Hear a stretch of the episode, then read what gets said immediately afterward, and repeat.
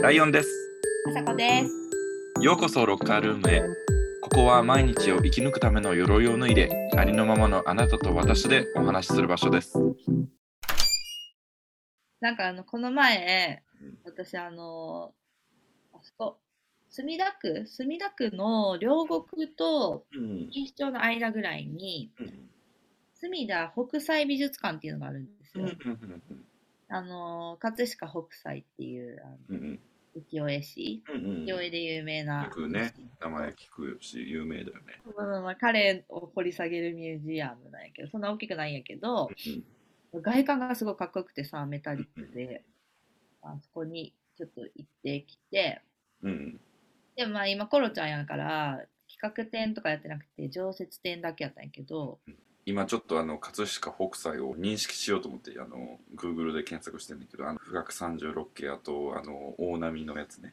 この方ですけど、すごい有名やけど、私全然知らんくって、どんな人か。うんその本当に、それこそその富士山とかの絵見たことあるなぐらいやった。うんうん。で、まあ、ちょっと気になったから、その隅隅田のその辺の町に住んでたりして、まあ、ゆかりがあるから、うんあの、買ってんだけど、うん。それでまあ行って、ワンフロア、そんな広くないフロアに、本当に厳選した、ちょっと、本当そんな点数も多くない、な何点ぐらいかな ?50 点ぐらいの絵があって、うん。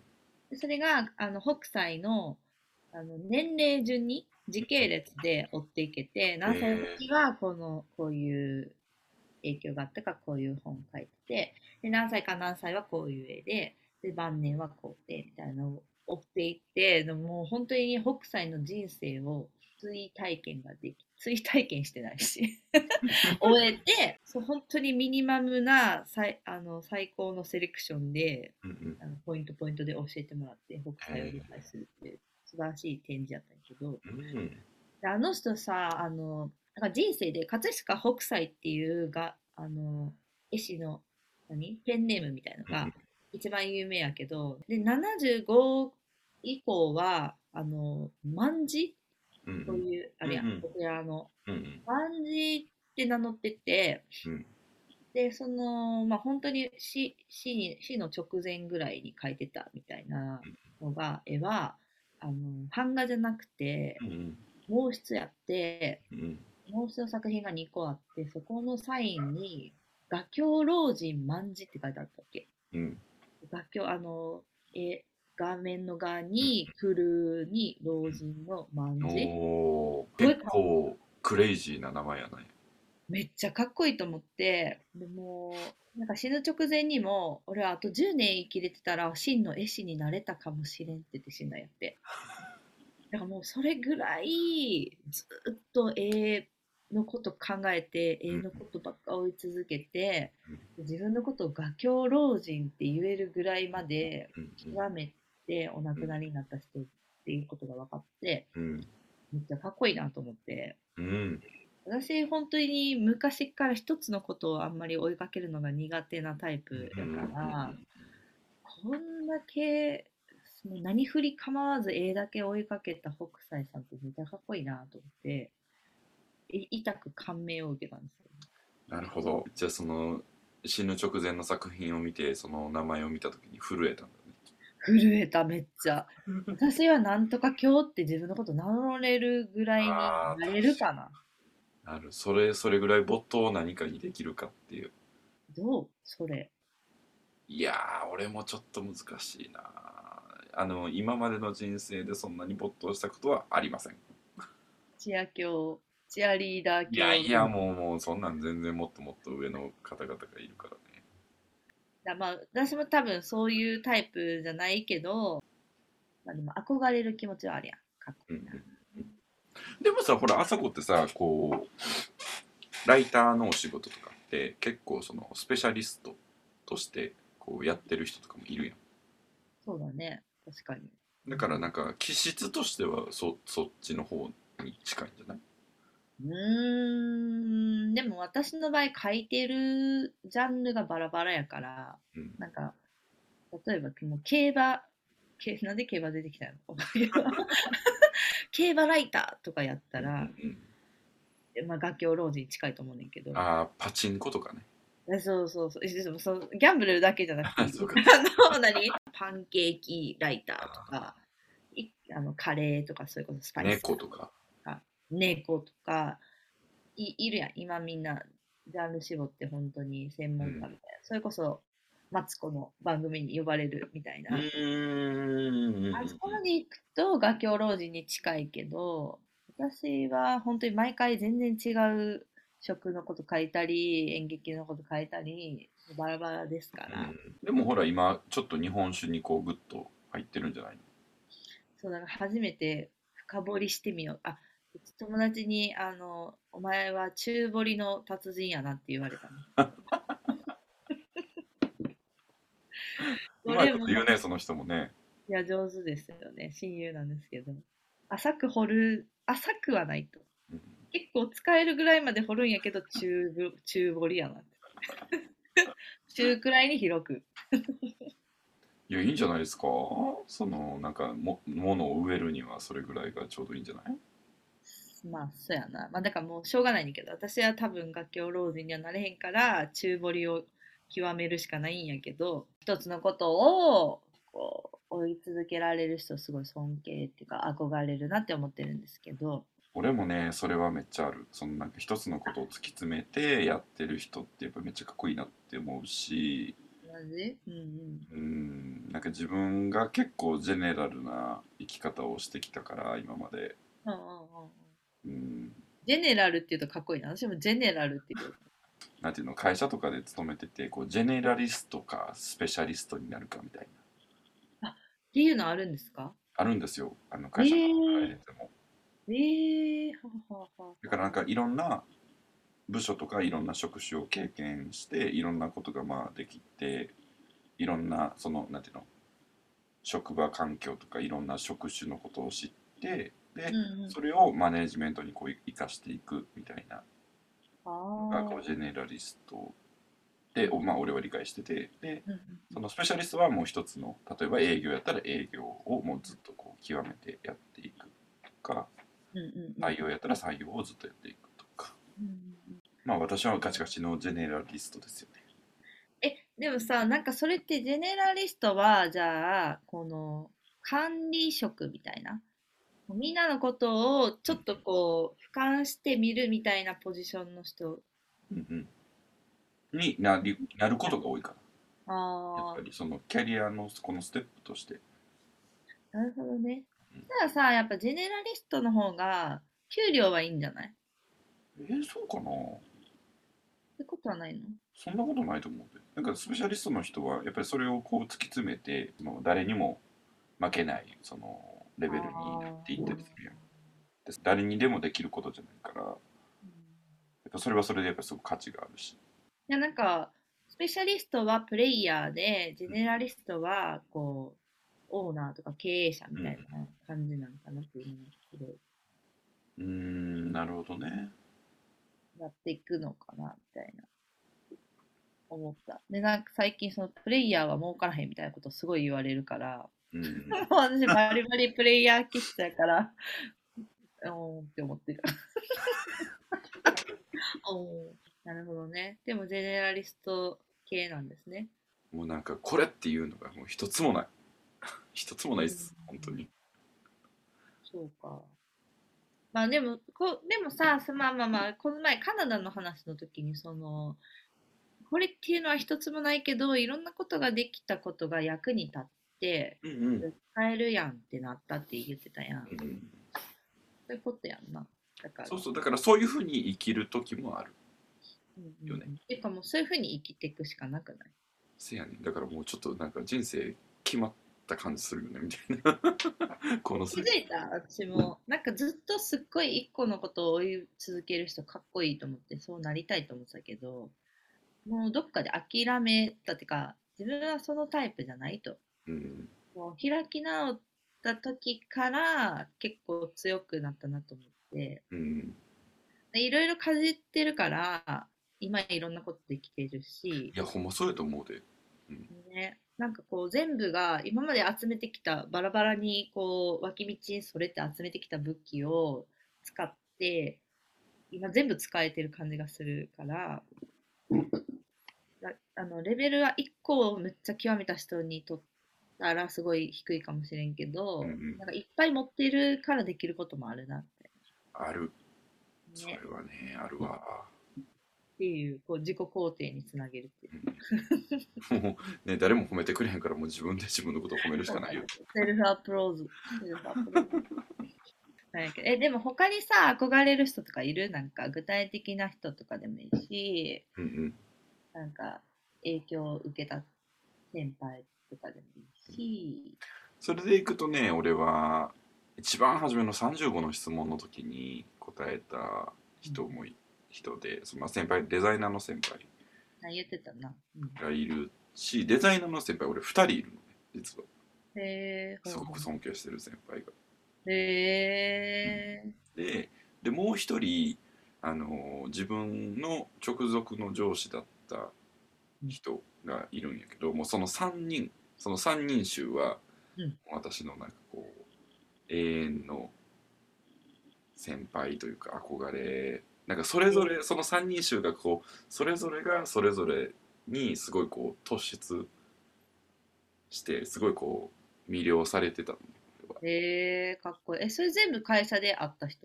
同じ会社だった人？そうそう。当時あの東京で働いてた時に、うん、一緒に働いてた人素晴らしいですね。なんかその人になんか一度に一度に3人一度で3人に会えたっていうのもなんかすごいよね。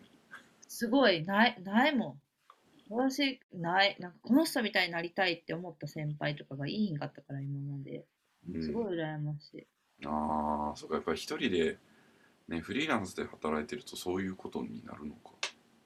うーんどうなんやろ私が偉そうすぎるのかもしれない なんかその3人衆の中でもその俺が35の質問で答えた人は俺が一番長く一緒に働いた人うんうんうんうんうんうん。であ、あのーでそのデザイナーの先輩はすごいなんかこう多くはあんまり語もう本当にこうデザイナーっていう感じの人よね、はいあー寡黙な。うん、物静かでいつもこう基本黒しか着ませんみたいな。ああはいはいはいはいであの自分の私生活のこととかもあうんもちろん全然なんかこうオープンにしないオープンにしないっていう言い方でするとなんかこう悪いけどそうあんまりこううん、ミステリアスな感じやしでもすごい楽しい人やったし。うん。で俺あの幸いなことにその人とすごく近く、あのー一番近い場所で一緒に仕事をさせてもらう時間が長かったんですよね。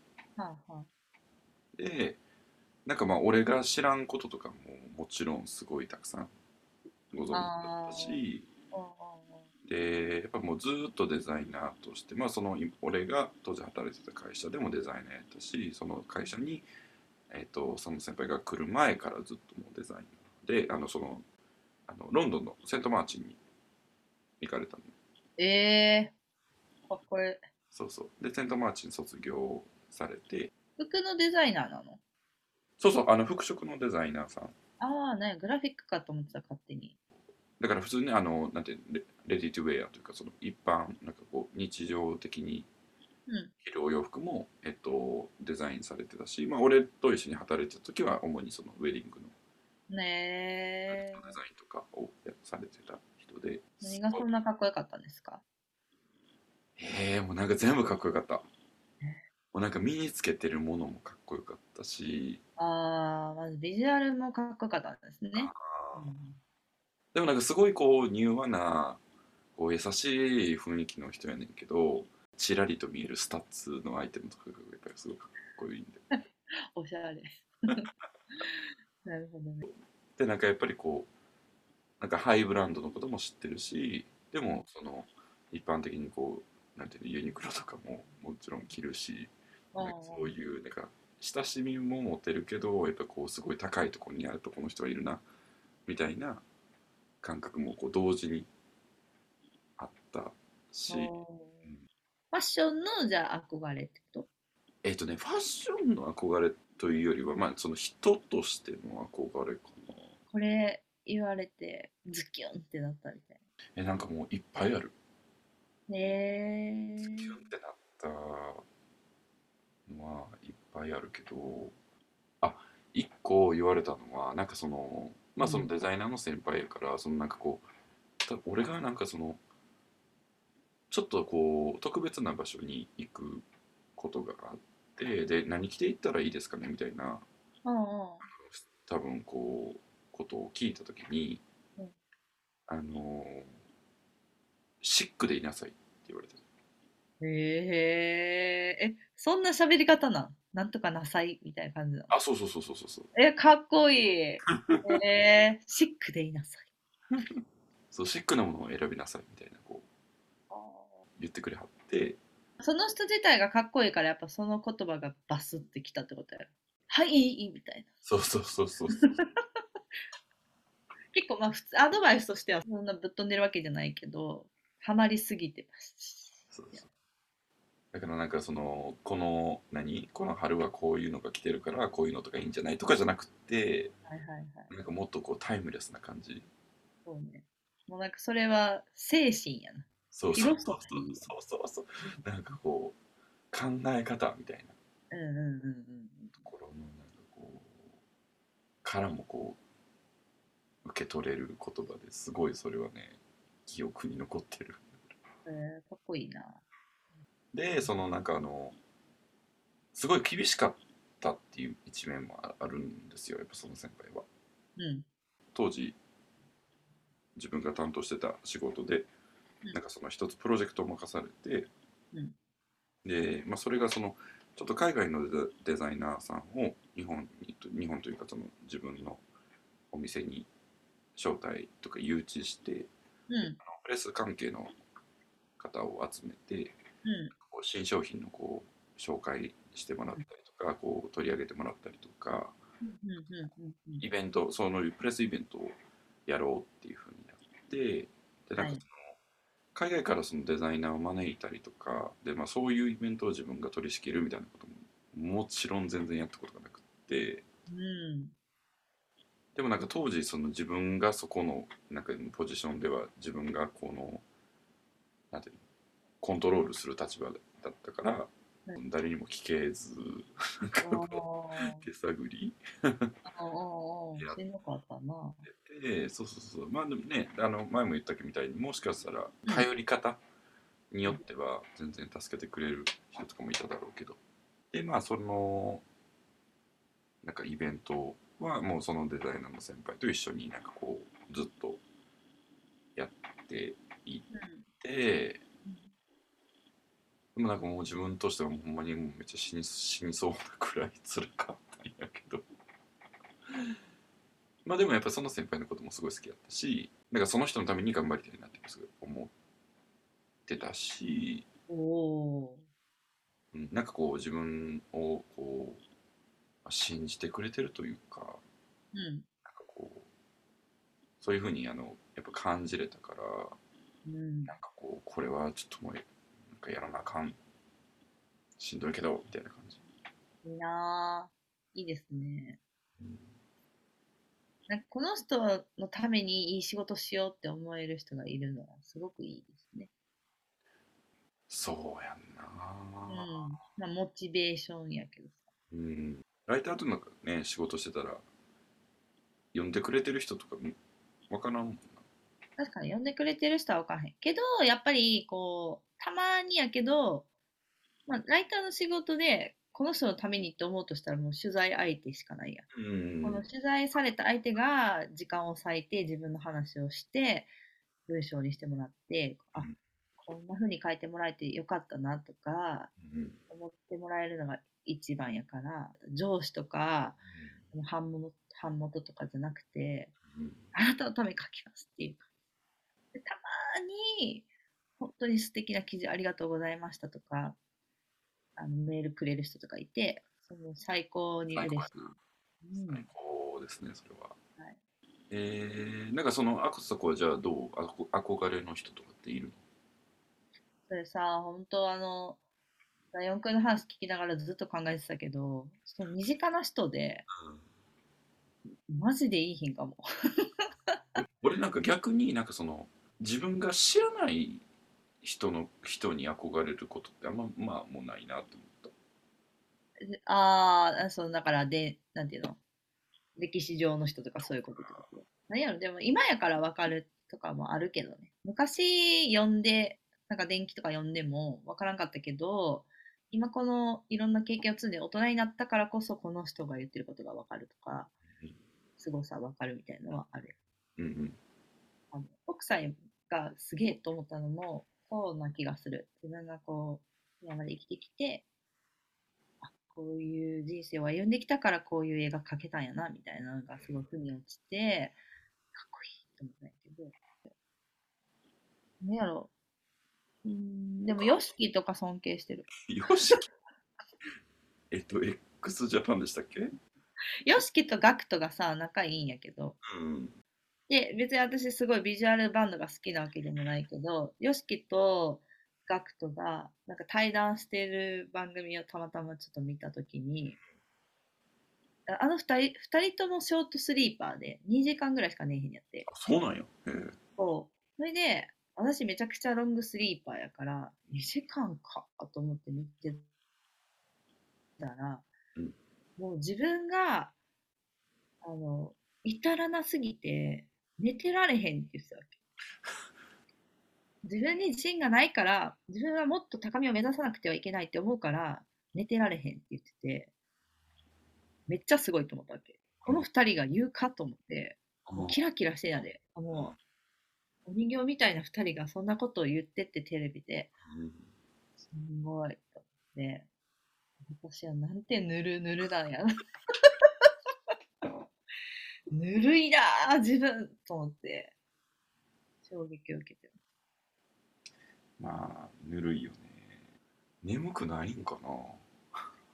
ね、あわからへん。眠いけど頑張ってんのか、本当に寝なくてもいい体質なのか。でもそういう人っているよね俺はなんかまだ出会ったことないけどその全然寝なくても大丈夫みたいな人めっちゃいる。めっちゃいる。もうなんかそういう人に私会ったことあるけど、あの、もう常にフル回転なんやって。こう脳とか心臓とかが、体が。だから起きてる間もずっと興奮してるみたいな。それで、だから全然ちょっとしか寝えへんくてもずっと動いてられるんやって。なんかでもその状態はわかるやん。うんあのなんか自分がすっごい元気でテンションマックスのあの無敵のうんあのやる気に満ち満ち溢れた状態がずっと続くんや。すげえななんかどっかでほんまに燃え尽きそうねえ、まあだから知らんうちに病気とかになってへんかったらいいんやけど。どういう、どういう人になりたいな。まあ憧れとか置いといて。どういう人になったら死ぬ前にいい人生やったなって思って死ねると思う。えー、また難しい質問するね、うん深い話だし。でも俺なんか最近やっぱすごい感じてるのはなんか成長っていう言葉は自分の人生ですごい大事なんだなって思ったんだよねうんうんうんうんうん。なんか新しいものをうんなんか学んでいくとかなんか新しいことやったことないことをやるとかよく言ってるよね、それ。なんなんやろうななんかいつか学び欲すごいよな。うん新しいものを常に勉強していたい。なんか勉強だけじゃなくてもなんか行ったことないとこに行くとかやったことないことを体験したりとか、うんうんうん。ななんていうの？そんななんかそんな大大きなことじゃなくてうんうんうん作ったことない料理を作るとかうんうんうんうんうんうん。ほんまにそういうレベルでやねんけどなんかこうスカイダイビングするとかいいやん、いいやん。っていうの。なんでこんな風に考えるようになったのかな。それって昔からそうではないの？うん。そんなことなかったと思う。ある時から知らないことを知るのは楽しいって思ったんじゃない？うん。恋、恋ですか？恋。恋か。ほんまにそうなんかな。シャレやってんけど。まあでもあるかもね。それも。恋恋その恋に付き合った人で。でも確かにあのすごいこう新しいことをやりたがやりたがい。やりたがい。やりたがい。もいたから。ああ、そしたらやっぱな、知らんとこ連れてってくれて、知らんもの見せてくれたりとかするよ。あさこはどう？ああ、私さ、いつもこう、ちょっと細かくキャンペーンを設けてるんですけど、独自キャンペーン。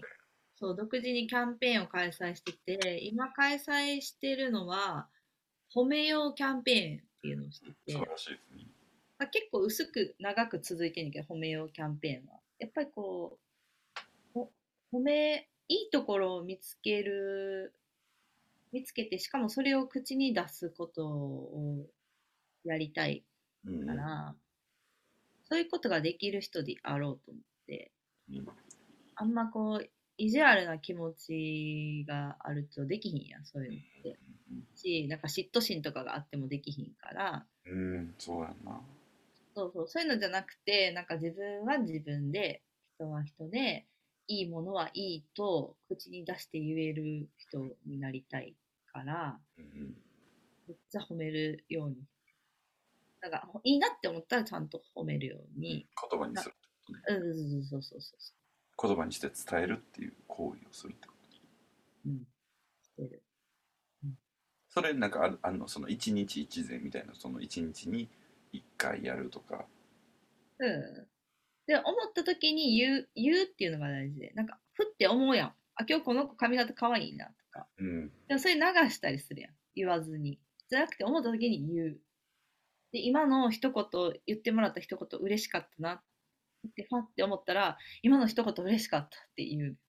ああ、いいね。それ自分が受けて嬉しかったってそうそうそうそうそうそう。めっちゃ、なんかさりげに席譲ってくれて優しい。今のめっちゃ優しいな。とか。わわざわざ言うっていう。ちょっと気持ち悪いんやけど。気持ち悪くないでしょそう。でもなんか言われたら嬉しいやろうし、そしたらなんか相手も私に対するなんか気持ちとかも変わるかな。う。うんうんうんうん。あと聞き上手もある。聞き上手キャンペーンはずっと続けてるけど。聞き上手もでも難しいねんな。やっぱどうしても自分の話、なんかさ、あ、私とライオンくんがすごい好きなオーバーザさんってあるやん。あの、ジェーンスーうん。と堀美香さんの、あの、ポッドキャスト我らめちゃくちゃ好きで、もう、ポッドキャストランキング1位みたいなすごい番組なんやけど、じゃあ、あれのさ、でも、あの、初めの方に、結構、2人好きなこと喋るやん、あの2人、ジェーンスと堀井さんが。うん。これで、私たち本当にお互いの話聞いてないね、みたいになって、で堀井さんが、でも思いついたことをそすぐ言わないと忘れちゃうねんって言ってて、忘れちゃうから、ついかぶして言っちゃうのごめんねって言ってて、最近その現象私にも起きてきてて、もうなんか思いついたことは言わんと忘れるから、そうね。なんか相手の話を終わるまで待たずに言ってしまったりとかする時があって、本当に反省する。それ相手の反応はなんかあの？その時なんやこいつみたいな反応されたりとかするあ、あれやこいつとかいう反応は全然されへんねんけど、私の中で減点って感じ。あ、もう今の減点って思って。確かに聞き上手キャンペーンしてんのになあ、もうめちゃくちゃ、いやまあ、その瞬間には気づかへんくて、帰り道とかで反芻して、あの時め、てか今日めっちゃ自分の話ばっかしてたな。減点って感じ。え面白いやん。ってなることない？でも確かに。うん。あのー思思いついたことは言わないと忘れるっていうのは出てきたな俺も。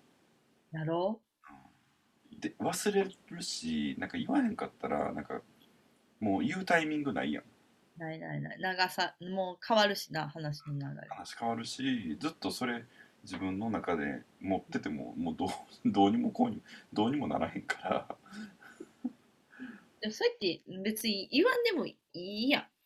本当は。ねなんか言わんでもいいこともあるしなそしてそうそうそう。ここは、ここは決めなあかんっていう時は、バーって遮ってでも言ってもいいけど、そんな別に言わんでもいいことまで言いたいっっていう衝動で言ってる時がペケですよね。ペケですね。減点です、それは。だからそういうのが抑えられへんくなってきてるのって結構もうなんか、なんていうの、老化やなって思う。多い。老い、老いのせいにするけど、まあなんか自分に余裕がなくなってるのもあるかもしれんけど、そういうんじゃなくて、こう、穏やかに相手の話を聞いて、自分の話、あ、こうやなって思った言葉が、また流されていっても、それはそれでいいじゃないかっていうぐらい穏やかになりたい。でもさ、なんかさ、相手がさ、なんか自分の意見を求めてる時とそうじゃない時ってあるよ。あるある、あるね。うんうんうんうん。その見極めがやっぱ大事だよね。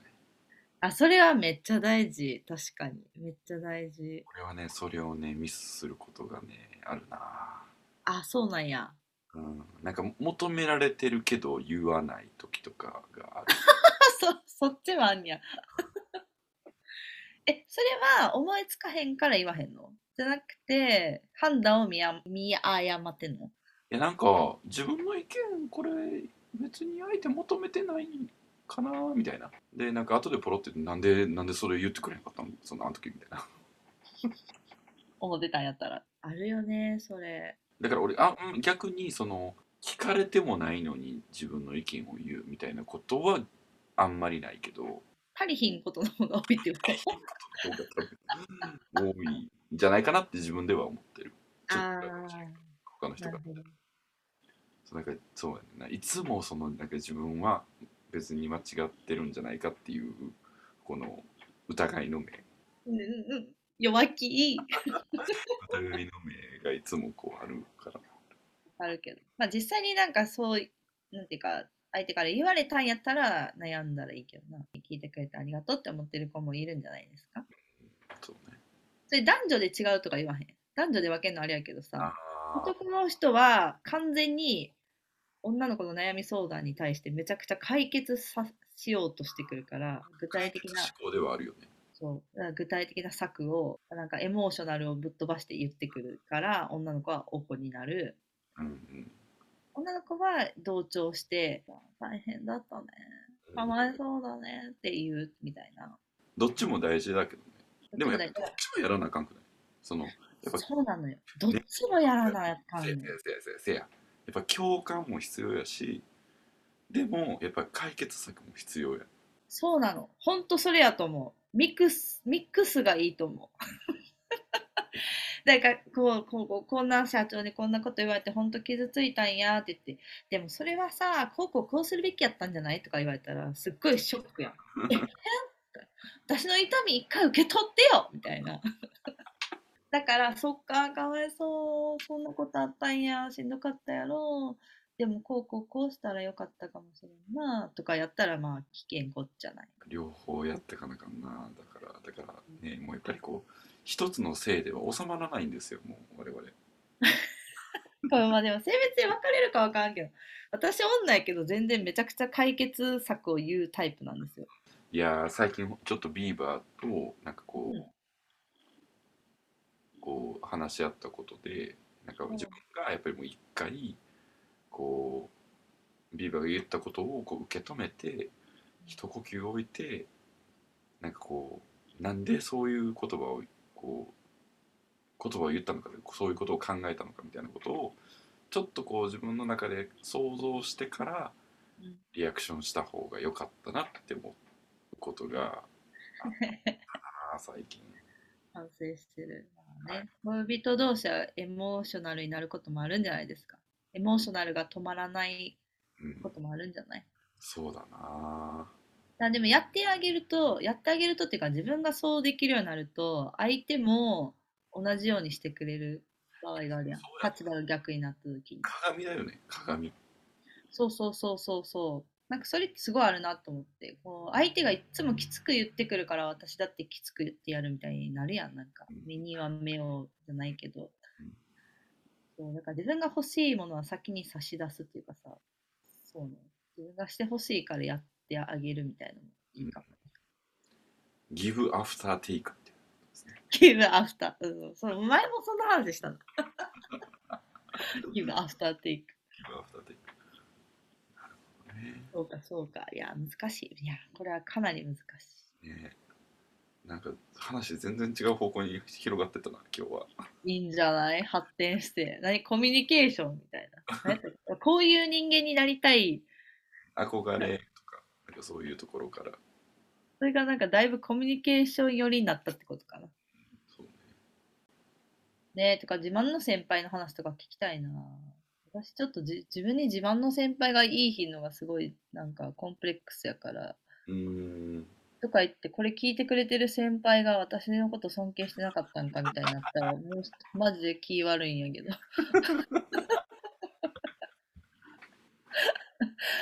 そしたらごめんなさい。ピンポイントではあるで、この人はこういうとこめっちゃすごいな、この人はこういうとこめっちゃすごいなとかあるけど、なんかもう、なあ、今めっちゃあれや数なあの安全ネット張ったな今いやいやいや、そうじゃないですか。そうじゃない。そうやけど、完全人生のお手本みたいな人はななかなか。ねやっぱりもう我々の年ぐらいになるといないんですよそういう人はい。なんかなかなかさ、メールをう送るのは結構ハードルが高いっていう声が最近聞こえてきまして。そうだよなそう、だからまあなんか SNS でもやるかなとかふんわり考えてるうん一応なんかねツイッターのアカウントは作ってみたんだけどねあ、そうやった。作ってくれたんやった。どう転がしていくかよくわからへんけど。いやほんまそれちょっとやらなあかんよなそうだね。話し合いましょロッカールームは皆さんのお話を聞くコミュニティです。えー今気になることなどぜひあの教えてもらえると嬉しいです。メールアドレスは？う。Hey! ドットロッカールームアットマーク Gmail.com hey.lockerroom アット Gmail.com でございます。今日も聞いてくださってありがとうございましたありがとうご。ざいました。ごめん突然やねんけど俺最近この海辺のー海辺のカフカを読み始めました。再び。終わるかと思いきや、どうしたんですか？急でしょ。いやちょっと今目の前にやったからちょっと紹介しとこうかなと思って。いいやんカフカ。いやちょっとやっぱね活字を読まないとダメだなって思ったんですよ。えちょっと奇遇ですね。私も本が読みたい欲がすごくて最近。すごいやん。じゃあ次回本の話する？いやーそれちょっとそれそんな話広げられるぐらいちょっとまだ読めてないからな。あ、そうだよ。ということで皆さんあの今週も聞いてください。ありがたいやはい。じゃあまた来週安全にに